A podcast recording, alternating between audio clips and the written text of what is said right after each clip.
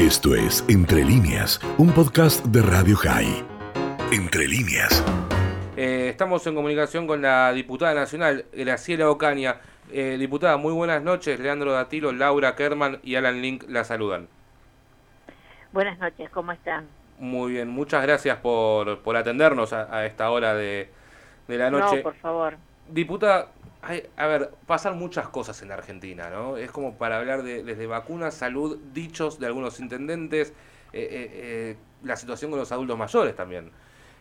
pero vayamos por el principio, porque Mario Seco, corríjame si me equivoco, es el intendente de, de Ensenada, dijo que pondría a Horacio Rodríguez Larreta a gobernar el conurbano y que iba a fracasar a los dos días. primero, ¿En qué sentido dijo esto? Y segundo, ¿qué, se le puede responder, no? Mire, obviamente no tengo dudas de que si pusiéramos a cargo a Horacio Rodríguez Larreta de cualquier gobierno lo haría exitosamente, porque todos conocemos su vocación de transformar la realidad de la sociedad, de mejorar la calidad de vida, de mejorar los servicios, eh, la posibilidad de que los ciudadanos tengan un acceso a ellos, lo vimos en la ciudad con la seguridad, lo vimos con el espacio público, con la recuperación del espacio público, con la integración de los barrios populares, lo vimos con las grandes obras de infraestructura que mejoraron no solamente la conectividad en la ciudad, sino fundamentalmente resolvieron problemas históricos eh, que tenía respecto, por ejemplo, eh, de inundaciones en algunas zonas. Así que yo creo que obviamente eh, lo que no entiende el intendente Seco, como seguramente muchos intendentes del conurbano bonaerense, es que la sociedad lo que quiere es vivir mejor y los vecinos del conurbano bonaerense quieren tener muchos de los servicios que hoy tiene la ciudad de Buenos Aires, no porque tenga más dinero, sino porque administra mejor los recursos, sino que pueden preguntarle al gobernador Kichilov, que solamente el año pasado, aparte de los recursos, por supuesto, coparticipable, recibió más de 100 mil millones de pesos de transferencias directas de la nación. Y sin embargo, bueno, todos conocemos la paupérrima gestión que está llevando adelante. Así que, obviamente, eh, creo que el tema es que eh, no, sola, no no se hace, no solamente con plata se administra, sino que fundamentalmente más que plata lo que se necesita es esa vocación de construcción, ese, ese trabajo continuo, esa planificación y fundamentalmente también la transparencia y la honestidad. Y creo que todo eso lo tiene Horacio Rodríguez Larreta, que no dudo que lo que gobierne lo va a hacer muy bien. La verdad que es ofensivo, más que nada para, para los vecinos. Seguramente del conurbano bonaerense que muchos reciben sus servicios de salud, muchos de ellos de educación, de recreación, y trabajan en la ciudad de Buenos Aires y conocen esta realidad.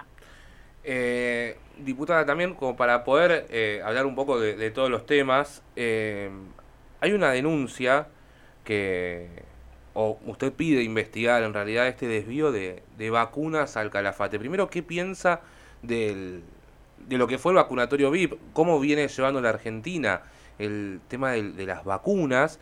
Y segundo, ¿qué es este desvío de vacunas al calafate? Mire, yo creo que mm, la, la, Argentina ha gestionado muy mal la adquisición de vacunas, ya sea por incompetencia, tanto del ex ministro Ginés como de la actual ministra Bisotti.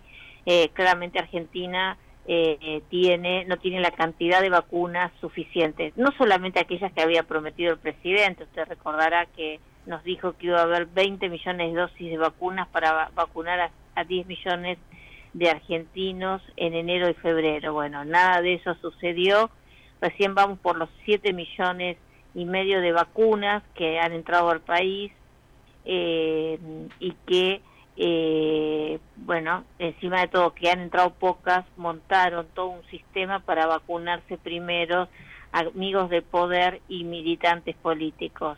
Yo creo que eso es lo más escandaloso de todo este tema, la falta de transparencia, la falta de compromiso con la gestión. Y a mí me indigna mucho porque ayer, por ejemplo, en la Cámara de Diputados de la Nación, en la Comisión de Salud, la ministra Bisotti nos dijo a los diputados en la cara, a pesar de que le enumeramos todos los casos, que no había vacunatorio VIP, que no habláramos de vacunatorio VIP, que apenas habían sido unos pocos casos eh, y que eh, nada de eso había sucedido. Lo cierto es que desde la denuncia que yo he hecho a partir de información que me ha llegado, tiene que ver con los movimientos que desde el Hospital Posadas, el lugar donde el Ministerio de Salud eh, tiene las, las vacunas que, que son para inmunizar, por supuesto, al personal del hospital, que no sé si terminó de inmunizarse a este, momento, eh, y también tienen un stock para, para reponer y para, para tener como un stock estratégico de vacuna. Resulta que ese stock estratégico de vacuna se utilizaba para vacunar a los amigos de Ginés, para vacunar diputados, senadores, amigos del presidente, para vacunar este, y iban con estas heladeras al Ministerio de Salud, al Ministerio de Economía, donde no solamente se vacunó el ministro, que es un hombre joven y que podría esperar su turno, sino que también hizo vacunar a todos sus colaboradores, todos ellos jóvenes, muchos que no cumplen y tienen riesgo. Y esto es lo escandaloso. Lo mismo hicieron con el doctor Rualde y su familia. Entonces, nos, y también fue una de estas heladeras, según la información que yo tengo, con 60 dosis. Eh, Carla Bisotti confirmó que fueron con 10 dosis, pero eh, al hospital de Calafate, subida a último momento en un vuelo comercial de aerolíneas, este, en la cabina del avión.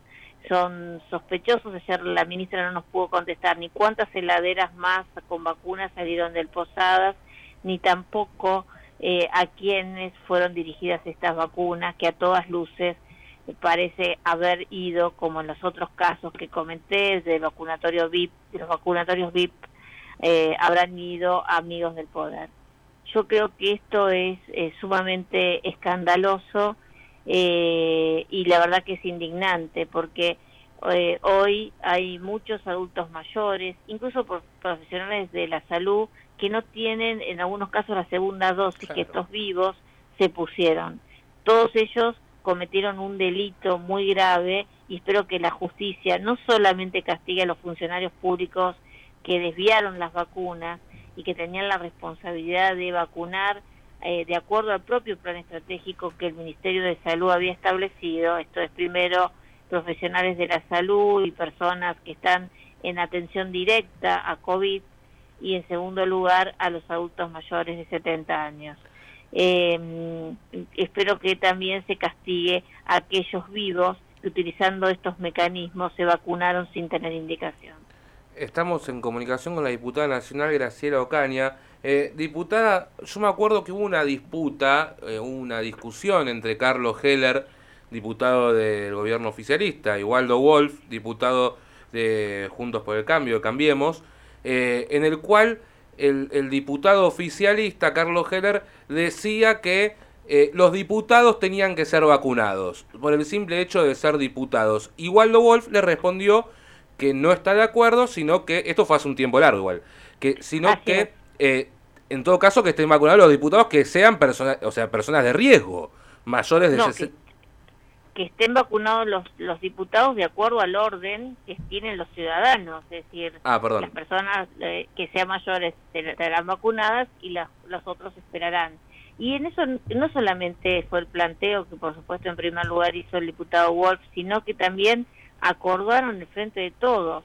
Por eso a nosotros nos llamó la atención que varios de los diputados del frente de todos se fueran a vacunar y aduciendo de que eran personal estratégico cuando la propia Cámara había dictaminado este, unas semanas antes que el, los diputados no eran estratégicos, sí eran estratégicos para trabajar, pero no eran estratégicos para la vacunación.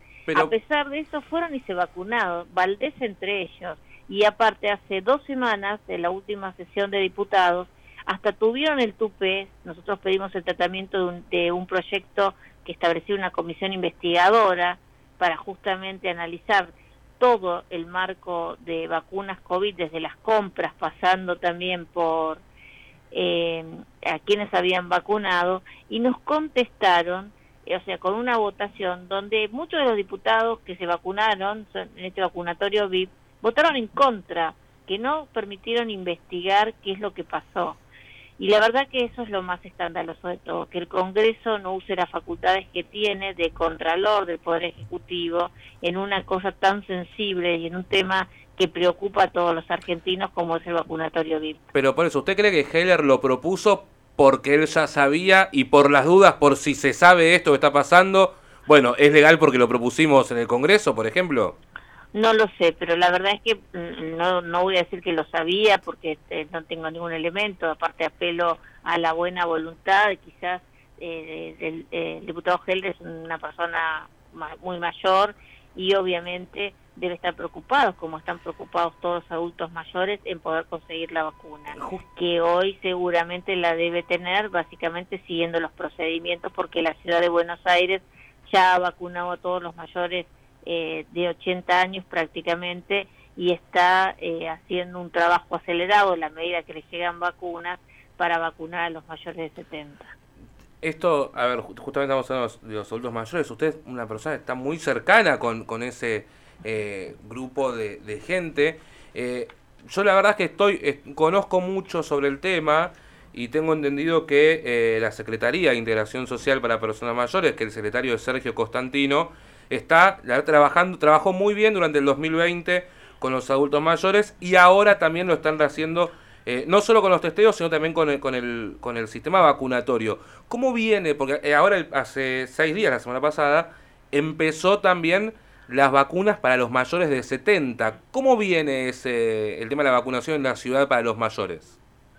Bueno, eh, viene muy bien. Este, se está vacunando eh, aproximadamente eh, 12.000 personas por día, adultos mayores, que ah, se han inscrito y se, les, y se les da el turno correspondiente. Ya se ha otorgado turnos hasta el 15 de abril, que es el momento en que la ciudad tiene, digamos, un stock de vacunas eh, eh, eh, comprometido, ni vacunas que cuando llegan las vacunas automáticamente empieza este, los turnos y, por supuesto, la inmunización de las personas mayores. Este, tanto, la Secretaría de Tercera Edad ha trabajado muy bien con Consentín y todo el equipo, fundamentalmente lo que tiene que ver con la asistencia, porque el año pasado, digamos, se montó eh, un programa, Mayores Cuidados, donde, eh, digamos, todo el gobierno de la ciudad, pero con cabeza en la Secretaría de Tercera Edad, se le dio asistencia y ayuda a más de 500.000 eh, adultos mayores, sea hacer las compras, tener contacto, llamarlos por teléfono para ver cómo estaban, para evitar la soledad, ¿no? Un tema que afecta mucho a los adultos mayores y bueno, que nos afectó a todos en el marco de la pandemia. Así que eh, ahora se está también trabajando mucho con todo lo que es eh, tratar de lograr en el menor tiempo posible inmunizar a todos los adultos mayores. La ciudad de Buenos Aires es el distrito que tiene por cómo vacunó, es decir, no, no montó un vacunatorio VIP como hicieron varias provincias argentinas, sino que se le dio prioridad a los profesionales de la salud y, eh, y a los adultos mayores, comenzando con cortes por edad. Eh, por suerte ya se empezó a, atender a mayores de 70 años y bueno, y esperemos que lleguen las vacunas eh, este, Argentina para que podamos inmunizar con la primera y luego, por supuesto, con la segunda dosis como corresponde, eh, para lograr eh, esa protección que necesitan fundamentalmente porque son la población de mayor riesgo. Eh, más del 82% de los fallecidos lamentablemente son personas de más de 70 años. Por lo tanto, tienen que tener prioridad en la atención y aprovecho para pedirles a todos que se sigan cuidando porque vacunarse no implica que automáticamente eh, se tiene protección, implica que hay que esperar varias semanas para tener la protección, incluso eh, por supuesto con las dos dosis la protección queda completa, la inmunidad, pero siempre está el riesgo de poder enfermarnos. Entonces es muy importante cuidarse, tratar de este mm, eh, el uso de barbijos, lavarse las manos, mantener la distancia de dos metros y tratar de mantener todas las reuniones en lugares donde circule el aire, que esto es muy importante, porque ahora como viene el invierno, bueno, todos tendemos a, a cerrar las ventanas y es importante que sigamos con las ventanas abiertas, eh, nos reunamos en lugares públicos eh, para evitar el contacto y el contagio. Eh, esto también es clave porque hay muchas personas que por ahí piensan que ya se vacunaron y automáticamente se genera la inmunidad y esto no es así. Y diputada, le hago la, la última pregunta, puede ser que está muy ocupada, además ya son las nueve de la noche. Eh, ¿qué, qué, piensa de las restricciones que, que lanzó, va, que informó hoy el presidente de la Nación? Mire, yo creo que eh, eh, que hay un marco de libertad personal que no se puede violentar y me parece que algunas restricciones como eh, prohibir las reuniones en, en, los, en, las, en las casas, digamos, por supuesto hay que apelar a la responsabilidad siempre del ciudadano, no digo hacer una fiesta, pero me parece que eh, también eh, son, se terminan tornando en medidas que no sé qué capacidad de control va a tener el Estado. Y la preocupación es que eh, algunos sectores económicos que subsistieron a esa cuarentena eterna sean afectados, como por ejemplo los restaurantes. Entonces me parece que hay que hay que atender más a los cuidados. Mm. Sí. Perdón. No, está bien. Eh, bueno, eh, la diputada ahí contando, ¿no? La, la situación de los... ¿Cómo, cómo piensa las restricciones que eh, puso el gobierno nacional el día de hoy? Obviamente hablamos de todo, inclu incluyendo el, la situación de los adultos mayores, incluyendo también lo que dijo el intendente de, de Ensenada también, así que eh, fuimos a de todo con, con la diputada. Bueno, aprovecho para saludarlos. Bueno, diputada Ocaña, muchísimas gracias. Esto fue Entre líneas, un podcast de Radio High. Puedes seguir escuchando y compartiendo nuestro contenido en Spotify, nuestro portal radiohigh.com y nuestras redes sociales. Hasta la próxima.